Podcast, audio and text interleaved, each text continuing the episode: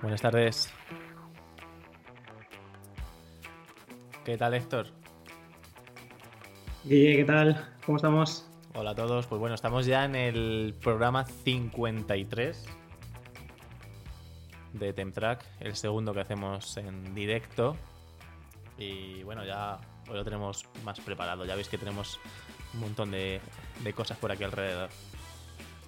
Eso es. Eh, Guille, espérate porque me están diciendo que no se escuchaba la música. Así que vamos a, antes de empezar, a ver que no esté, que esté todo bien. Eh, A ver si el chat- Un poco, a ver si se oye. Vamos a ver, un Nos segundo. decís por el chat, porfa. Me han dicho, manda el chivatazo. Lo pongo otra vez. Pues vamos a empezar. Ya somos siete.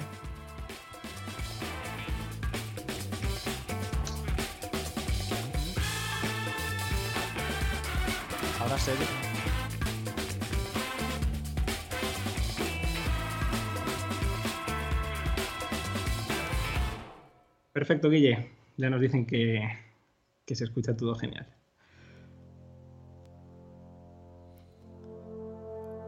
Pues bueno, con. Lo podéis ver en el título, lo que vamos a escuchar. Eh, Vamos a ir a por John Powell y cómo entrenar tu dragón. 1, 2 y 3. Y la serie que hay en Netflix también. No queremos hacer publicidad, pero hay una serie. Bueno, creo que hay varias series. Que esas eh, creo que son de corte más infantil, pero también, también se recomiendan. Sí, bueno, lo hablamos ayer, Guille. Es la primera vez que vamos a hacer un revisionado de un programa nuestro. Son 53, pero en realidad este no va a ser completamente nuevo, sino que va a ser un poco la versión moderna, ¿no? Ahora que tenemos estas posibilidades, aquí con Twitch, poniendo vídeos, haciendo cosas chulas, pues vamos a, a volver a escuchar la música de John Powell, que es el compositor de esta tarde, que además en su momento lo dijimos y con el paso del tiempo lo vuelvo a reafirmar, creo que es una de las bandas sonoras de animación más interesantes que se compusieron, bueno, que se han compuesto últimamente. Y también un poco alzó a John Powell como quizás el compositor de música de animación más, eh, no sé si interesante y destacado, pero bueno, que, que siempre eran los mismos de siempre, ¿no? Y, y ahora está, pues, bueno, pues John Powell haciendo cosas más que interesantes y más que potentes, como este, como entrenar a tu dragón. Sí, porque empezó con mucha comedia. Con la película esta se llamaba Revolutions, creo, o algo así. O era que de, un- de unos aliens, era muy graciosa la película, ¿verdad? Eh, luego Y la saga Boom, un montón de películas. Es Rec 1. Y luego ya, si ves todo lo que ha hecho después, va siendo cada vez más animación con Río 1 y 2, con Kung Fu Panda 2, la Sí. saga de a tu dragón. Y lo último que ha hecho es la Hacia película la de Harrison Ford. Harrison Ford, le- la llamada de la hacia la llamada de los salvajes. Sí, La salvajes. anoche esa película, ¿eh? no me acordaba del título, pero la vi anoche. Mira, yo la tengo pendiente que me han dicho que es de lo mejorcito de este año en cuanto a música, pero no la he visto. Yo la vi ayer. Y además este año que está un poco flojo. vamos a poner. Sí, y como decías tú, Guille, eh, de animación, sobre todo al principio, acompañado de Harry Gerson Williams o de Hans Zimmer, Kung Fu Panda y esto, pero después ya ha dado el salto a, a estar en compositor en solitario y yo creo que le viene bastante bien. Sí, sí, además él lo comenta en entrevistas que trabajaban, bueno, sí trabajaban para Hans Zimmer, fue su mentor, tanto de Harry Russell Williams como de él, y acabaron siendo los dos compositores que enormes, ya por separado, colaboraron en Shrek, por ejemplo. Factoría Zimmer. pero Ya es la, la factoría Zimmer, sí.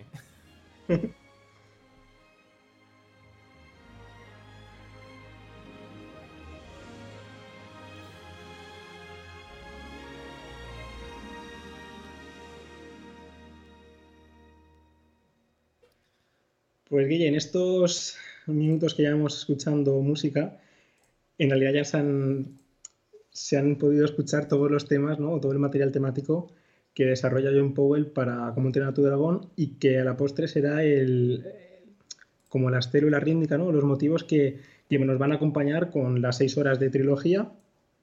Y en concreto estábamos escuchando el tema de Astrid. O sea que si quieres nos ponemos ya en materia. Sí, hemos escuchado eh, varios temas, pero que vamos a poner en, en versión orquestal, con un vídeo. Poner. Eh, y bueno, comentar que es, lo que vamos a poner son los tres o cuatro primeros minutos de película. Y lo que hace John Powell muy bien es, eh, en estos cuatro primeros minutos de películas, se presentan todos los temas. Presenta eh, la, la ciudad donde viven, presenta el tema de unos, de los dragones, del personaje de Hippo, de Astrid, de su, su chica, de su padre, todos los temas en cuatro minutos para decir, esto es lo que vais a ver, a modo de lo que se hacía incluso en una, en una abertura de una ópera. que este- Eso es. El cine viene de la ópera del- y del teatro.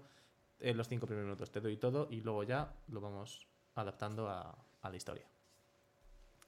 Así que lo que vamos a poner es un vídeo de la orquesta Filmova, que se dedica a hacer música para películas. La orquesta filmaba que es la que mejor versión tiene en Sí. YouTube, ¿no? De este tema. Y vamos a, a ponerlo directamente.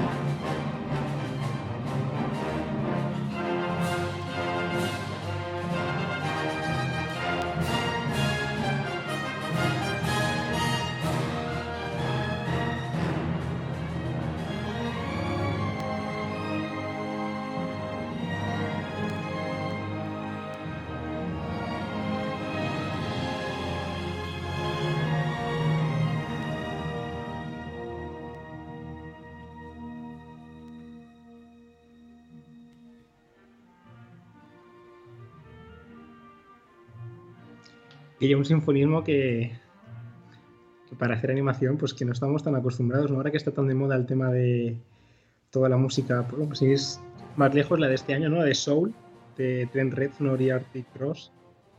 Ese estilo tan diferente, ¿no? Y, y, bueno, pues que, ¿por qué no? Es que la música de animación también le queda bien, la música orquestal.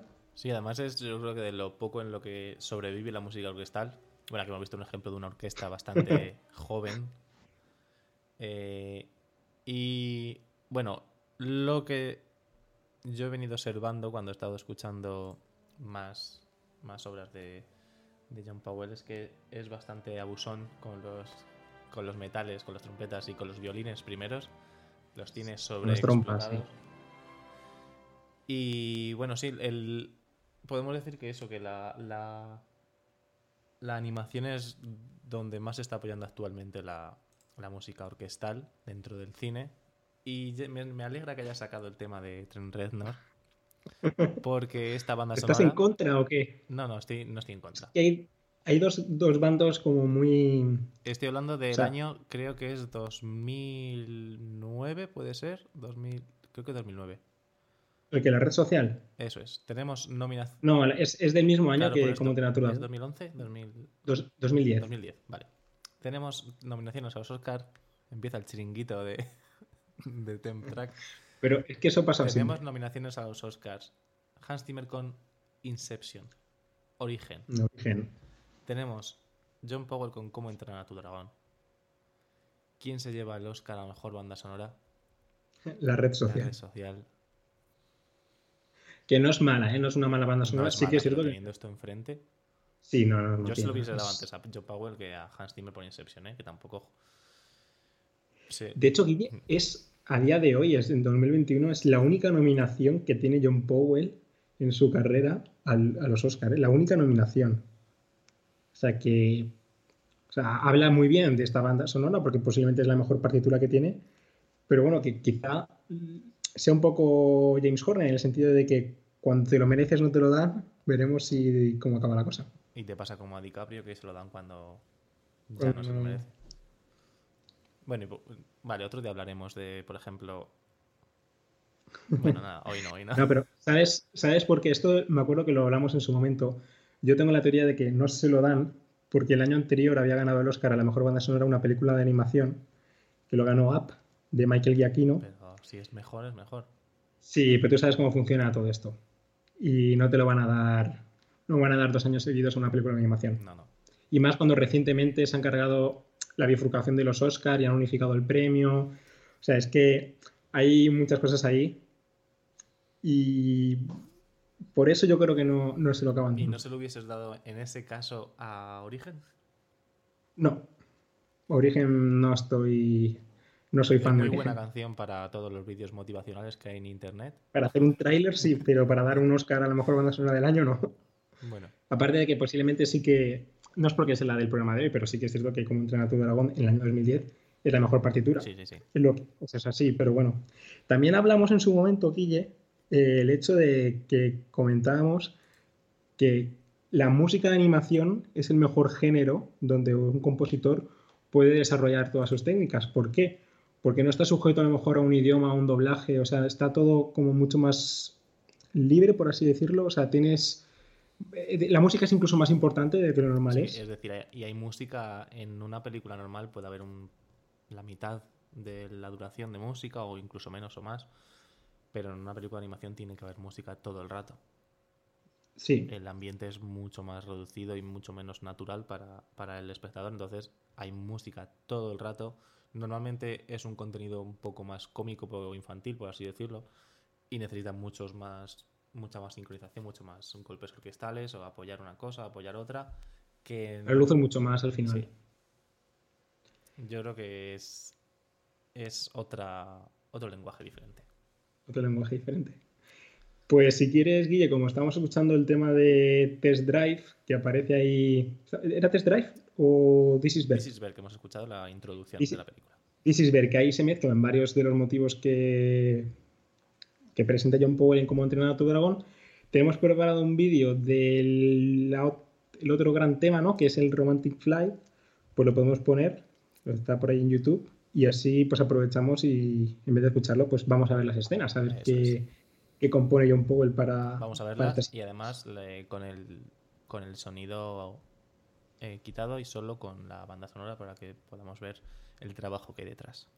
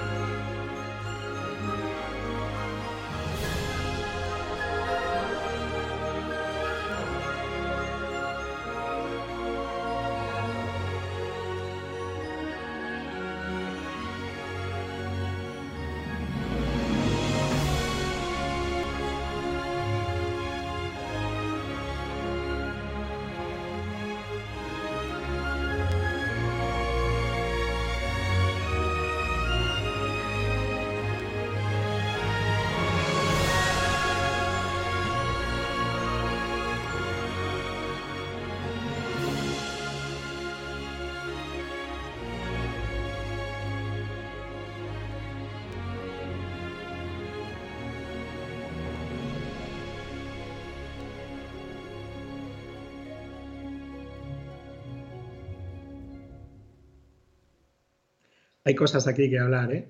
Sí, ha sido el momento, un mundo ideal, versión DreamWorks. Mira, es que, que toda la...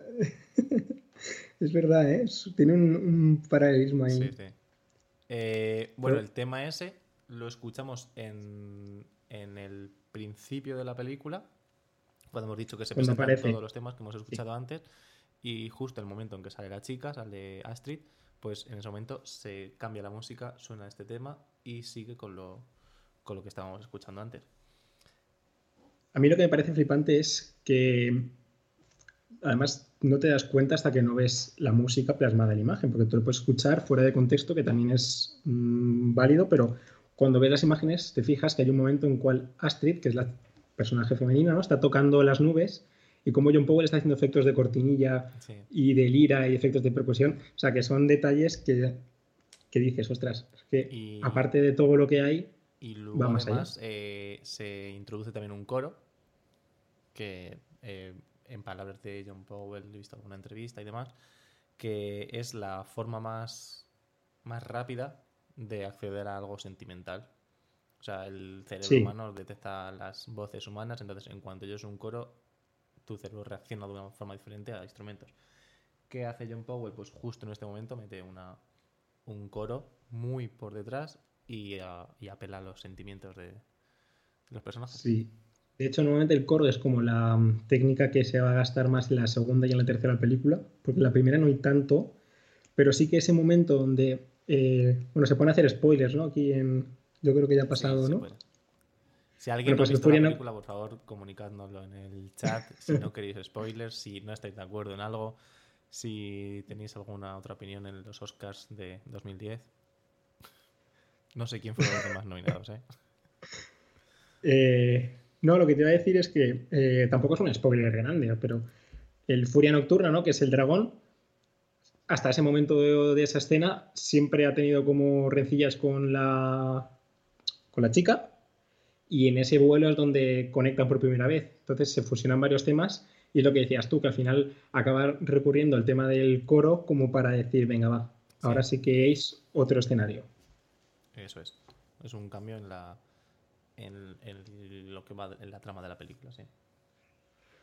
Pues tenemos otra cosa parecida, Guille, de la tercera peli, que es una escena muy similar, que está, yo creo que en el metraje de la película también, en el mismo sitio del guion, y es en la peli 3 con un vuelo también romántico y una conexión entre dos personajes, pero en este caso de los dos dragones. Y yo creo que merece la pena verlo. A ver qué... Toothless, de Tentao, y Lugia, del Pokémon Plata. Latios y Latias, ¿no? Sí, sí, es que es, hay una inspiración un poco fuerte ahí en, en Pokémon. Pues vamos a ver el, el vuelo romántico de, de Tentao. De Toothless y Lugia. Eso es. y lo guía.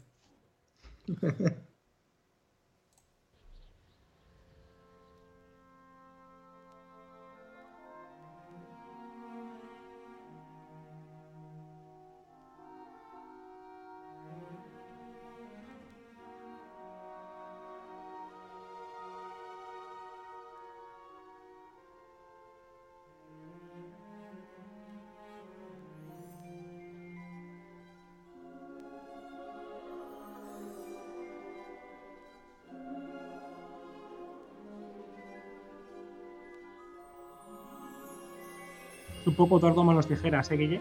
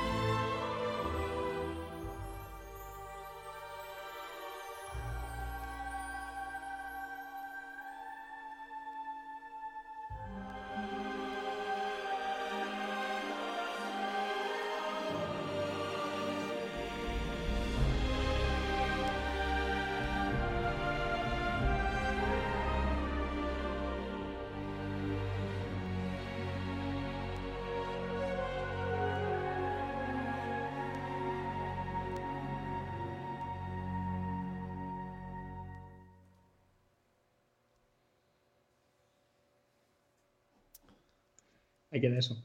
Sí.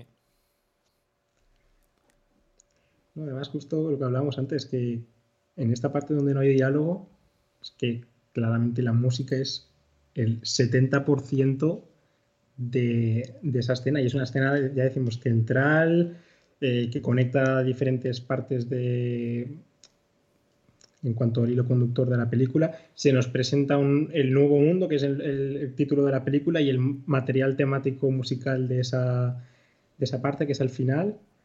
Y no sé. Y sobre todo, aquí a mí lo que me sorprende es la capacidad que tiene la música de eh, hacerte entender que lo que estás viendo es una escena agradable. O sea, a pesar de estar metidos en una tormenta y estar dos personajes metidos en la tormenta, si tú cambias y pones ahí efectos, timbales y tal, tendría la sensación de peligro, pero como tienes esos coros y tienes esa, esos instrumentos ¿no? y ese material, pues al final hace que tú en todo momento sepas que va a pasar algo, pero lo que va a pasar no es malo. Eso es.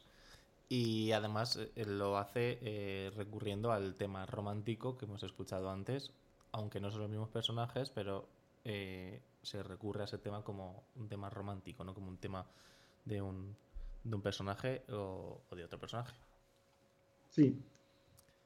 y bueno, te quería comentar también instrumentación. pues bueno, es un pueblo vikingo, hay que buscar instrumentos vikingos o celtas. Igual que John mm. Powell hace la película esta de Ferdinand, que... Con, es muy español. todo materiales muy españoles, con... Guitarra, castañuelas. Con lenguaje muy español también compositivo. Pues aquí se va a... Él es inglés, o sea, le resulta más fácil. Y bueno, pues utiliza eh, gaitas, luego las gaitas irlandesas, que son diferentes. Es decir, eh, tienen los... Es que no sé cómo se llaman. Los... Los tubos que dan una nota a pedal, no sé cómo se llaman. No, sí, pero no, sé cómo se llaman. No di clase de organología. Estaba por ahí. Los del chat. A uno del chat seguro que da clase de organología. La tengo, la tengo aprobada. Eh, por favor, en el chat, si alguien cómo se llama los. Lo puedo buscar en Google, pero en el chat, si alguien sabe cómo se llaman los tubos de las gaitas que dan todo el rato la misma nota, lo agradeceríamos. Por favor. Os dejo tiempo para buscarlo en Google. Entonces, eh, los tubos estos, en una gaita que estamos acostumbrados a ver, se puede, se puede tocar de pie eh, se inflan soplando y tienen uno o dos tubos de estos que no creo cómo se llaman. Eh, las flautas, las gaitas irlandesas tienen varios, se inflan con un fuelle a la vez con el brazo y estos tubos tienen unas llaves en las que tú puedes cambiar la nota. Es decir, con la misma, no sé si se me ve, con la misma mano que estás tocando las notas, puedes cambiar las notas a golpe de muñeca en, unas llaves. Me encanta que estemos viendo como la diferencia entre la gaita escocesa y la gaita irlandesa. Pero alguien que diga el nombre este, es que no me acuerdo. Em, eh, vale, eso. ¿Y qué instrumentos más? Y luego un montón de instrumentos ya de cuerda, arpa, muchísimo arpa. Supongo que y orquesta. dos arpas. Y luego ya la, orquesta. Por ejemplo, la parte del rayo cuando el dragón ¿no? le conecta con ese rayo y, y se dispara. Después empiezan a ver eh, parece que va como más rápido, ¿no? Empiezan a haber movimientos y estacatos de trompetas que se han escuchado, o sea, son como recursos súper típicos, pero bueno, que, oye, que al final la música está casi todo inventado y las fórmulas que funcionan... Eh, sí, funciona lo que funciona. Si funciona, para adelante. Vale, ¿con qué quieres que sigamos entonces? Pues Guille, antes de seguir así y tal, yo sé que este último, sobre todo desde, desde el confinamiento, te has estado formando mucho y ahora con el confinamiento eh, casi todo el mundo le da por hacer videollamadas, streaming. O sea, si estamos tú y yo aquí y está un Agüero, pues imagínate John Powell. Entonces, sé que has estado en una charla con John Powell y tampoco te he preguntado por privado. Entonces, si quieres compartir pues eso. Era una, era una clase benéfica, por así decirlo, de una escuela de, composición de, o de una escuela de música ¿E-, ¿Erais muchos en, la videollamada? En la, sí, o sea, eh, acceso a la conversación real tenían varias personas que, que les estaban enseñando ah. sus composiciones a, a, John Powell y los demás estábamos allí viendo. Y él lo que decía era, o sea, contaba su historia de cómo, cómo llegó a, a Hollywood de la mano de Hans Zimmer. Y bueno, una cosa que ayuda a entender luego sus composiciones, que él es violinista, Entonces, lo que decía antes, que tiene sobreexplotados a los violinistas y todo lo que... Bueno, lo que dominas es lo que... de- Entonces, para el, el- para lo que más compone, o sea, donde le pone más melodía, aunque no es así en realidad, es un compositor bastante profesional, no creo que esté diciendo yo como toco el violín le pongo más el violín.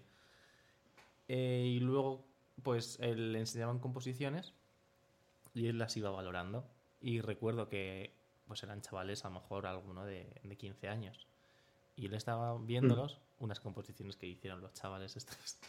Y se quedaba así como diciendo. ¿pero esto me lo estáis enseñando para desanimarme o, o por qué? ¿Por qué? y Sí, majo, de, hecho. Guille, John Powell es un compositor que no es que sea muy meticuloso, pero al final la cantidad de producción que saca al año, comparado con otros compañeros Sí, sí, tiene... del gremio, es muy inferior, porque o sea, saca una película por año, más o menos. Sí. Tiene una media, Este que un poquito más, pero a lo mejor dos o tres, pero normalmente saca poquitos. sí, suele sacar una máximo dos por año. Entonces, al final, eso te permite. Y luego para, para los que haya que sean más frikis de estudios y todo esto, eh, os recomiendo un, un vídeo que hay enseñando su casa barra estudio en Los Ángeles. Él tiene el lema de que en Hollywood nadie quiere escuchar la palabra no y que eso le ayuda mucho en la vida. Eh, y es un, o sea, un estudio que funciona con usa Logic y tiene salas en las que el techo es transparente para poder a los músicos desde abajo. En, en vez de tener una pecera como todo, pues tiene la pecera y luego tiene otra sala abajo grande para, para cuerdas o lo que sea, que él los ve desde el estudio de arriba, desde la sala de control. Es que ya no sé si es Yankee Excel o, o es John Powell, que hay un vídeo que el estudio es, como, como, como has dicho, eso de la subir y bajar. Mm. Eh, son tres pisos y es como una casa que la planta baja tiene como un equipo. Sí, ese, es John Powell. un- vale, John Powell. Pues en la planta baja tiene un estudio de grabación con su cabina para grabar y todo, y es como para los invitados, ¿no? O Sí, para el equipo. sí. Y después subías y tenía el piano de cola, creo que recordar, ¿no? Y tiene lo de los becarios y, y luego lo suyo. Pero bueno, eso es. Em, vale, gracias por decirme el nombre del de los tubos de la gaita. ¿Sí? ¿Te, te lo han dicho? No, no, no. Son, está, Ah, está vale, un vale. poco colaborativa la gente. No sé cuántos somos ahora. Bueno, somos 12 o 11. Está bastante bien. Em, y vamos a seguir. Eh, eh, Son las 8 ya. Estamos en riguroso directo. Eh, ¿Cuál prefieres? Ya casi para despedirnos, que ya ir acabando. minutos, sí.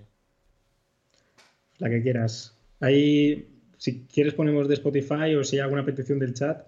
O incluso te iba a decir, Guille, que al final John Powell, por ser un compositor también joven, está muy conectado con todo esto de YouTube, por ejemplo.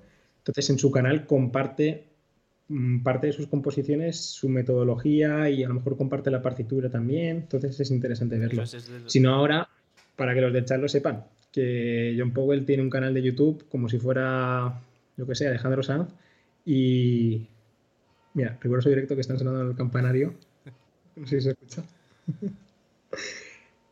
y nada, no sé, Guille, la No, que quieras. Vale, y también comentar eh, lo que decíamos antes, la forma de trabajar de compositores, pues si vamos a algo más antiguo, se componía en papel, se lo enseñaba al director en piano, le tenían que convencer de que eso iba a sonar bien y eh, la productora pagaba la grabación de la orquesta sin saber lo que iba a sonar, simplemente con el piano. Esto ya ha cambiado, se pueden hacer en, en- en ordenador, se pueden grabar demos que suenan no para, Hay no para que son- cine, pero demos que suenan, que escuchamos todos los días en la tele, cosas así, no nos enteramos.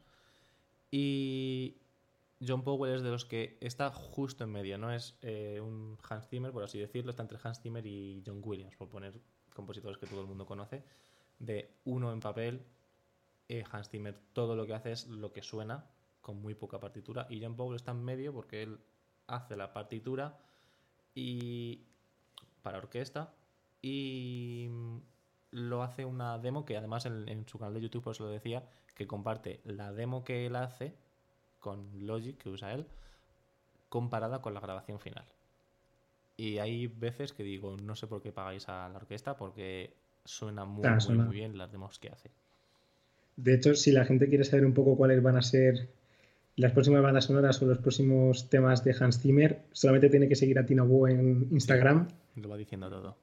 Y te lo dice todo, porque al final hoy en día, con toda la tecnología que hay, bueno, si tú y yo estamos haciendo aquí un programa cada uno en su casa, pues esta gente se graba cada uno en su home studio y, y, lo maqueta. En casa y, y, solo se graba en estudio grande, lo imprescindible, y quien tenga mucho dinero para poder hacerlo.